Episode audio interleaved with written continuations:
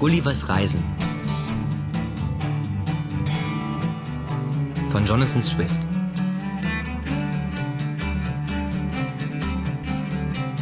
Reise nach Brobdingnag Siebentes Kapitel. Die Einwohner von Brobdingnag befinden sich, so wie die Chinesen, im Besitz der Buchdruckerkunst seit undenklichen Zeiten. Ihre Bibliotheken sind jedoch nicht sehr groß. Die des Königs, welche für die größte gehalten wird, beträgt nicht mehr als tausend Bände, die in einer Galerie von 1200 Fuß Länge aufgestellt sind. Ich hatte die Erlaubnis erhalten, mir dort Bücher nach Belieben zu leihen. Der Tischler der Königin erfand eine hölzerne Maschine von 25 Fuß Höhe, welche wie eine Doppelleiter verfertigt war und in einem Zimmer der Glumnalklitsch aufgestellt wurde. Diese Maschine bestand aus einem beweglichen Treppenpaar, deren niedrigster Teil zehn Fuß von der Wand des Zimmers entfernt aufgestellt wurde. Das Buch, welches ich lesen wollte, wurde an die Wand gelehnt. Ich stieg auf den Gipfel der Treppe, richtete mein Gesicht dem Buche zu und begann dann oben auf der Seite acht bis zehn Schritte, je nach Verhältnis der Zeilen, fortzuschreiten, damit dieselben ungefähr in gleicher Linie mit meinen Augen stünden.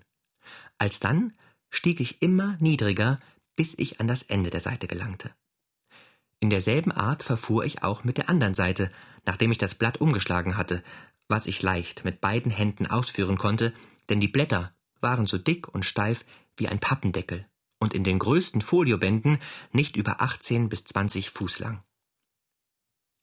Der Stil der Schriftsteller ist deutlich, kräftig und fließend, aber durchaus nicht blumenreich. Sie vermeiden nämlich nichts so sehr als die Anhäufung unnötiger Worte oder den Gebrauch verschiedener Ausdrücke.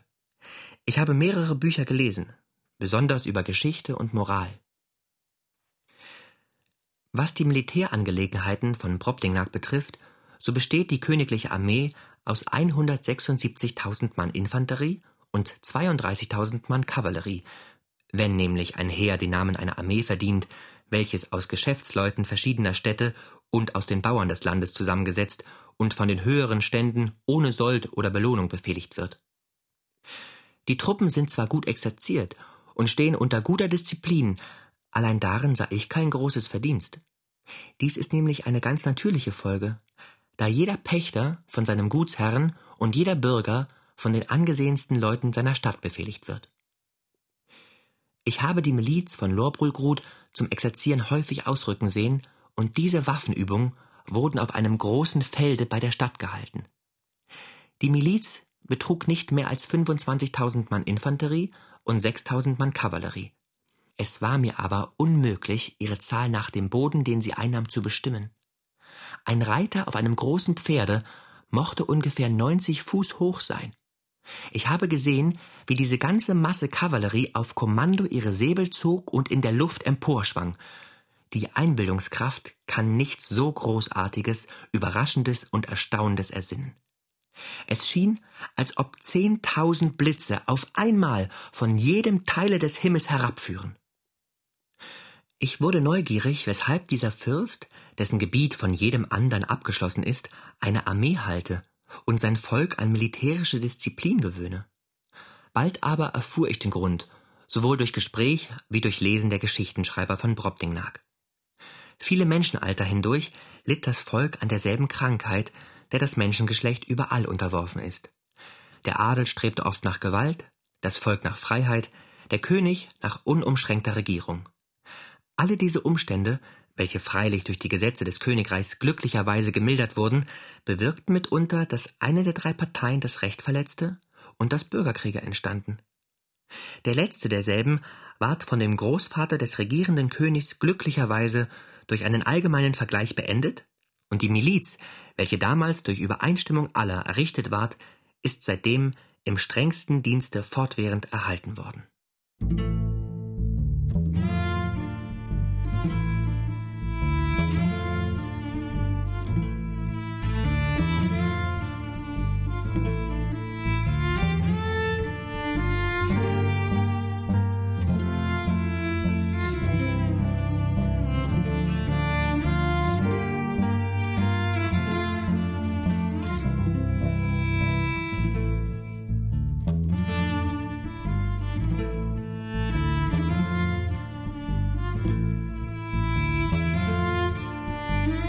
Kapitel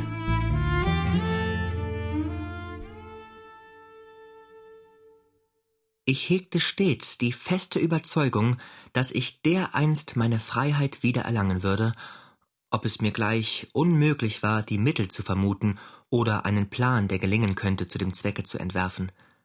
Das Schiff, worin ich anlangte, war das erste, welches an die Küste verschlagen wurde, und der König hatte strengen Befehl gegeben, ein zweites, welches wieder anlangen möchte, ans Ufer zu bringen und mit aller Mannschaft in Körben nach Lorbelgut zu transportieren. Er wünschte sehr, mir ein Weib meiner Größe erteilen zu können, damit ich die Rasse fortpflanzte. Wie ich glaube, wäre ich jedoch lieber gestorben, als dass ich schmählicherweise eine Nachkommenschaft hinterlassen hätte, die man wie zahme Kanarienvögel in Kästchen würde verwahrt und mit der Zeit als Merkwürdigkeiten an Personen von Stande verkauft haben. Ich ward allerdings sehr gütig behandelt. Ich war der Günstling eines großen Herrscherpaares und das Entzücken eines ganzen Hofes doch konnte ich nie meine teure Familie in England vergessen.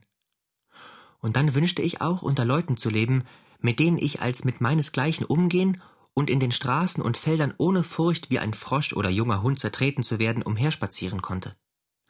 Meine Befreiung kam jedoch schneller, als ich erwartete und in sehr ungewöhnlicher Weise. Ich befand mich jetzt zwei Jahre in Brobdingnag und im Anfang des dritten begleitete ich mit Glumdalklitsch den König und die Königin auf einer Reise nach der Südküste des Königreichs. Wie gewöhnlich wurde ich in meiner Reiseschachtel mitgenommen, die, wie ich bereits berichtet, ein sehr bequemes Zimmer von zwölf Fuß im Umfange war. Ich ließ darin eine Hängematte mit seidenen Fäden an den vier Ecken der Decke befestigen, um dadurch die Heftigkeit der Erschütterung zu vermeiden, wenn mich ein Diener nach meinem Wunsche zu Pferde trug. In dieser Hängematte pflegte ich auf der Reise oft zu schlafen. In der Decke meines Zimmers, jedoch nicht gerade über meiner Hängematte, ließ ich von dem Tischler ein Loch von einem Quadratfuß Breite verfertigen, damit ich während des Schlafes bei heißem Wetter frische Luft genieße. Dieses Loch konnte ich nach Belieben mit einem vorwärts und rückwärts zu schiebenden Brette in einer Rinne schließen. Als wir die Reise beendet, war es dem Könige angenehm, einige Tage in einem Palaste bei Flanfiasnik einer neun Stunden vom Meeresufer liegenden Stadt zuzubringen. Glumdalklitsch und ich waren sehr ermüdet. Ich hatte mich leicht erkältet. Das arme Mädchen war aber so krank, dass sie das Zimmer hüten musste. Ich wünschte, das Meer zu sehen, durch das ich allein zur Freiheit gelangen konnte, wenn diese jemals mir beschieden war. Deshalb behauptete ich, mich schlimmer zu befinden, wie es wirklich der Fall war, und bat um die Erlaubnis, mit einem Pagen, den ich sehr liebte und dem ich schon mehrere Male anvertraut wurde, die frische Seeluft genießen zu dürfen. Nie werde ich vergessen, mit welchem Widerstreben Glumdalklitsch ihre Einwilligung gab. Sie schärfte dem Pagen die äußerste Sorgfalt ein und brach in eine Tränenflut aus, als ob sie die baldigen Ereignisse geahnt hätte. Der Knabe trug mich in der Schachtel ungefähr eine halbe Stunde weit von dem Palaste an das Meeresufer. Dort befahl ich ihm, mich niederzusetzen, zog ein Schiebfenster auf und warf manchen sehnsuchtsvollen, melancholischen Blick auf die Fluten. Ich befand mich nicht wohl und sagte deshalb dem Sklaven, ich wünsche in meiner Hängematte ein wenig zu schlafen, was mir, wie ich hoffe, gut bekommen werde. Ich ging hinein und der Knabe ließ das Schiebfenster herunter, um die Kälte abzuwehren. Gleich darauf schlief ich ein. Wie ich vermutete, dachte der Page, ein Unfall könne sich nicht ereignen und ging fort, um unter den Felsen Vogeleier zu suchen. Ich sah nämlich aus meinem Fenster, wie er unter den Klippen suchte und ein oder zweimal etwas aufnahm. Genug. Ich ward plötzlich durch ein heftiges Ziehen am Ringe erweckt, welcher an der Spitze meiner Schachtel, um sie desto bequemer transportieren zu können, befestigt war. Ich fühlte, wie meine Schachtel sehr hoch in die Luft emporgehoben und dann mit wunderbarer Schnelle in horizontaler Richtung weiter fortgeschleppt wurde. Die erste Erschütterung hätte mich beinahe aus meiner Hängematte geschleudert, Allein die spätere Bewegung war ziemlich sanft. Ich schrie mehrere Male so laut wie möglich, allein dies half mir zu nichts. Ich sah durch meine Fenster, aber erblickte nichts als Himmel und Wolken. Über mir vernahm ich ein Geräusch, als wenn Flügel geschwungen würden, und somit begann ich meinen furchtbaren Zustand zu erkennen. Ein Adler hatte den Strick im Ringe meiner Schachtel mit dem Schnabel ergriffen um sie auf einen Felsen fallen zu lassen und alsdann meinen Leichnam herauszunehmen und zu verschlingen. Die Spürkraft und der Geruch dieses Vogels befähigt ihn nämlich, in großer Entfernung seine Beute zu wittern, wäre dieselbe auch noch besser verborgen, als es bei mir in einem zwei Zoll dicken Brette der Fall war. Bald darauf bemerkte ich, wie das Geräusch und das Flügelschlagen sich vermehrte. Zugleich ward meine Schachtel hin und her geschüttelt, wie eine Wetterfahne an einem stürmischen Tage. Auch hörte ich, wie der Adler mehrere Püffe und Stöße erhielt, und dann fühlte ich plötzlich, wie ich in senkrechter Richtung eine Minute lang so schnell herabfiel, dass mir der Atem beinahe verging. Mein Fall wurde durch ein furchtbares Rauschen beendet, welches lauter in meinen Ohren schallte wie der Wasserfall des Niagara. Darauf befand ich mich eine andere Minute lang in vollkommener Finsternis, und endlich stieg meine Schachtel so hoch, dass ich das Licht am oberen Teile der Fenster erblicken konnte. Jetzt erkannte ich, dass ich in das Meer gefallen sein müsse. Meine Schachtel schwamm wegen meines Körpergewichts, wegen der Güter, die sie enthielt, und der breiten eisernen Platten, welche der Stärke halber an den vier Ecken des Bodens und der Seite geheftet waren, fünf Fuß tief im Wasser. Ich vermutete damals, und glaube auch noch jetzt, der Adler, welcher mit meiner Schachtel davonflog, wurde von zwei oder drei anderen verfolgt und gezwungen, mich fallen zu lassen, während er sich gegen die anderen verteidigte, welche seine Beute zu teilen hofften. Die am Boden der Schachtel befestigten eisernen Platten, welche von der stärksten Art waren, hielten sie im Gleichgewicht während des Fallens und verhinderten, dass sie vom Wasser zerschellt wurde. Jede Fuge war sehr fest eingerammt, und die Türe bewegte sich nicht auf Angeln, sondern wurde wie ein Schiebfenster auf und niedergezogen. Hierdurch war mein Zimmer so eng verschlossen, dass nur wenig Wasser eindringen konnte. Ich gelangte nur mit Schwierigkeit aus meiner Hängematte, nachdem ich zuvor gewagt hatte, den früher erwähnten Schieber auf der Decke zurückzuziehen, um ein wenig frische Luft einzulassen, durch deren Mangel ich beinahe erstickte. Vielleicht sind wenig Reisende in solcher Not wie ich gewesen. Ich erwartete jeden Augenblick, meine Schachtel werde zertrümmert oder wenigstens von dem ersten heftigen Windstoß oder der ersten Woge umgeworfen werden. Wurde eine einzige Glasscheibe zerbrochen, so wäre augenblicklicher Tod unvermeidlich gewesen. Nur die starken äußeren Metallstäbe, welche um Unglücksfälle auf Reisen zu verhindern vor den Fenstern befestigt waren, konnten dieselben schützen. Einige Male bemerkte ich, wie das Wasser durch mehrere Ritzen, die jedoch nicht beträchtlich waren, eindrang, und ich versuchte, dieselben so gut wie möglich zu verstopfen. Es war mir nicht möglich, die Decke meines Zimmers in die Höhe zu heben. Ich versuchte dies, um mich oben darauf zu setzen, denn dort hätte ich noch einige Stunden länger mein Leben erhalten können, als wenn ich unten gleichsam in Haft geblieben wäre. Entging ich auch in zwei oder drei Tagen allen Gefahren, so konnte ich doch nichts erwarten als einen elenden Tod durch Kälte und Hunger. Ich wagte einen meiner Stühle loszuschrauben, welche immer auf dem Fußboden befestigt waren. Dann brachte ich es mit vieler Mühe dahin, dass ich ihn unter dem Schieber wieder festschraubte, den ich täglich selbst geöffnet hatte, stieg auf den Stuhl, brachte meinen Mund so nah wie möglich an das Loch und rief endlich in allen Sprachen, die ich verstand, laut um Hilfe.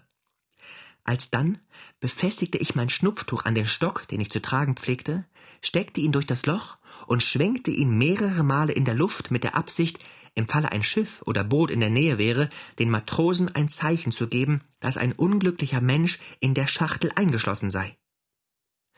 Alles, was ich tat, blieb erfolglos. Ich fühlte jedoch, wie meine Schachtel sich weiter bewegte.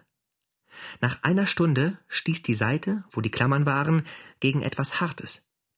Ich besorgte, dies sei ein Felsen, denn ich ward heftiger wie jemals erschüttert.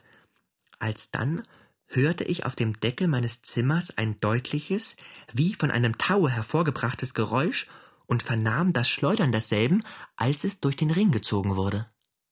Darauf wurde ich allmählich um vier Fuß höher emporgehoben. Ich steckte somit noch einmal meinen Stock mit dem Schnupftuche heraus und rief um Hilfe, bis ich beinahe heiser war. Als Antwort vernahm ich ein dreimaliges und lautes Husserrufen, welches mich in solches Entzücken versetzte, dass nur diejenigen, die etwas Ähnliches fühlten, dasselbe begreifen können. Jetzt hörte ich auch ein Getrampel über meinem Haupte, und jemand rief auf Englisch mit lauter Stimme durch das Loch wenn jemand unten ist, so mag er's sagen. Ich antwortete, ich sei ein Engländer, der durch Missgeschick in das größte Unglück geriet, welches jemals ein Mensch ertragen habe. Ich bitte bei allem, was heilig sei, mich aus dem Loch, worin ich mich befinde, zu befreien.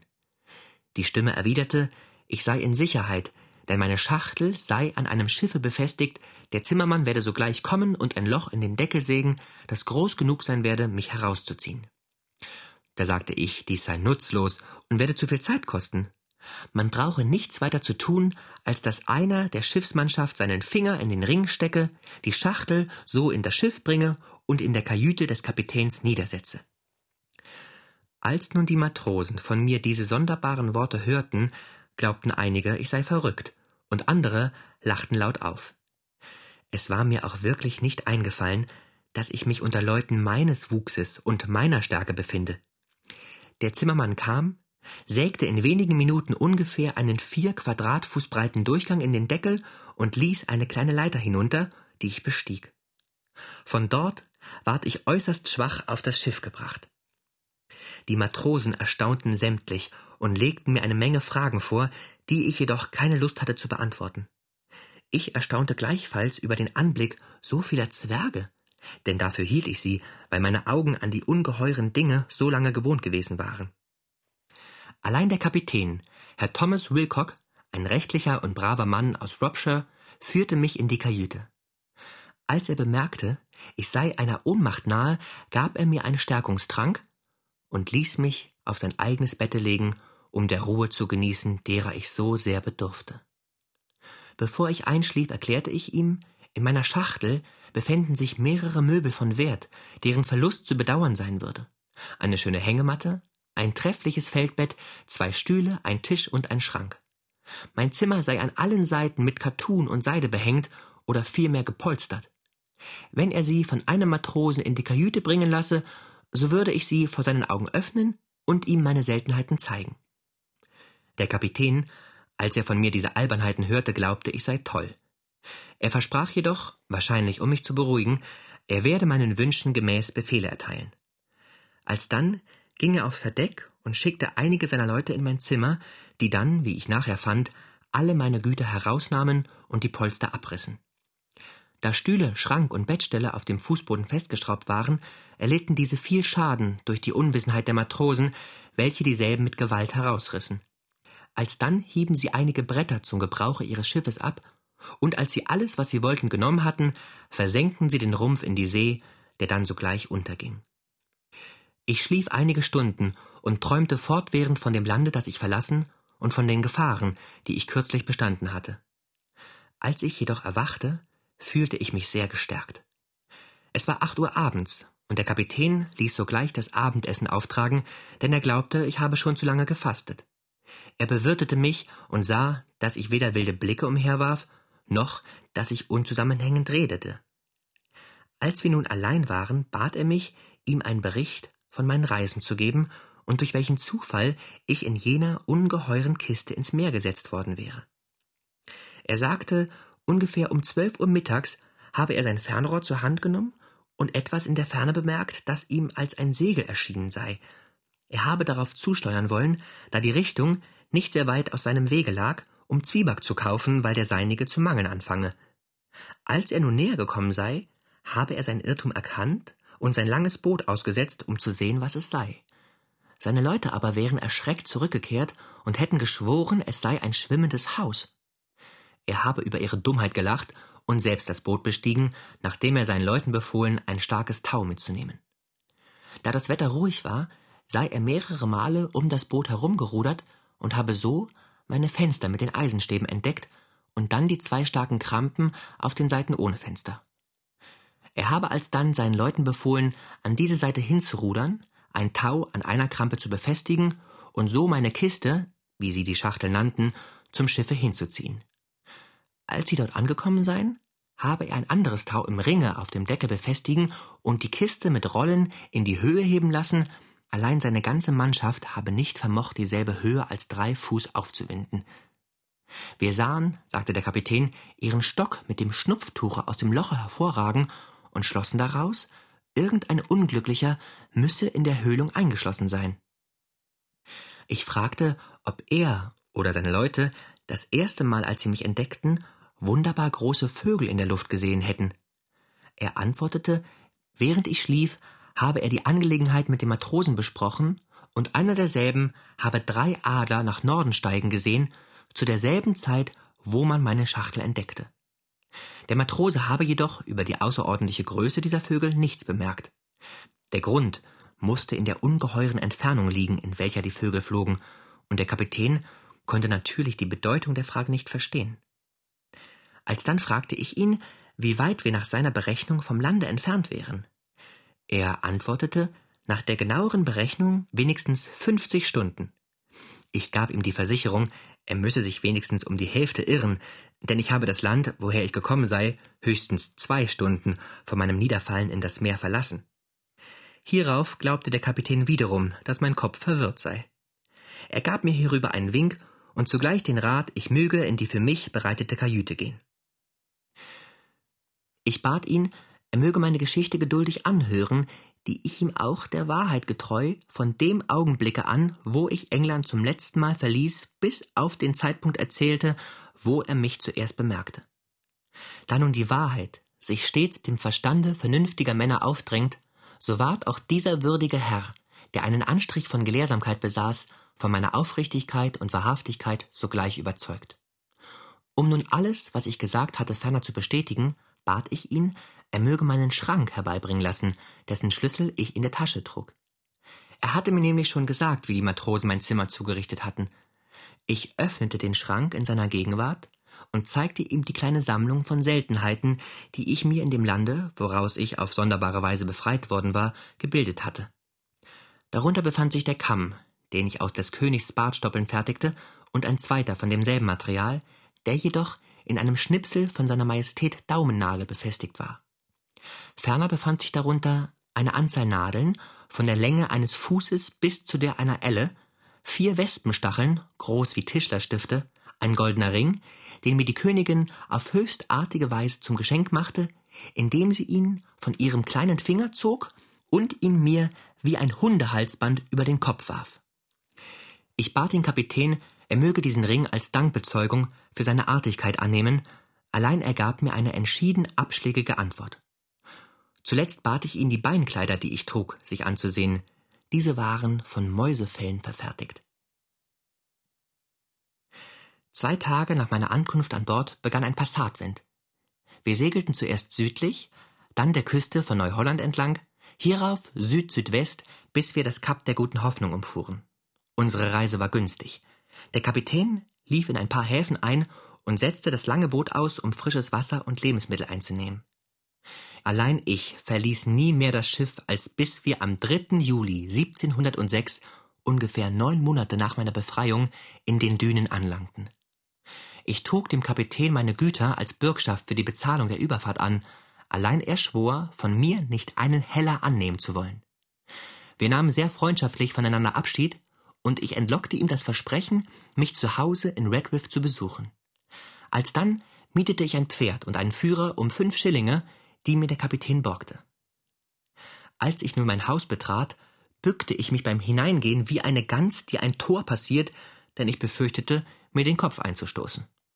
Meine Frau lief mir entgegen, um mich zu umarmen, ich bückte mich aber tiefer wie ihre Knie, denn ich glaubte, sonst würde sie meinen Mund nicht erreichen können. Meine Tochter kniete vor mir nieder und bat mich um meinen Segen. Ich sah sie aber nicht eher, als bis sie aufstand, da ich so lange gewohnt gewesen war, Kopf und Augen in die Höhe zu heben, um über sechzig Fuß hoch emporzusehen. Alsdann umschlang ich ihren Leib mit meinem Arm, um sie in die Höhe zu heben. Kurz, ich benahm mich so sonderbar, dass alle bei der ersten Unterredung der Meinung des Kapitäns waren, Witz und Verstand seien bei mir gänzlich verschwunden. In kurzem war das gute Einverständnis zwischen mir und meiner Familie wiederhergestellt. Meine Frau befahl mir, nie wieder in die See zu gehen. Allein mein Schicksal hat es gefügt, dass sie keine Gewalt besaß, mich daran zu verhindern.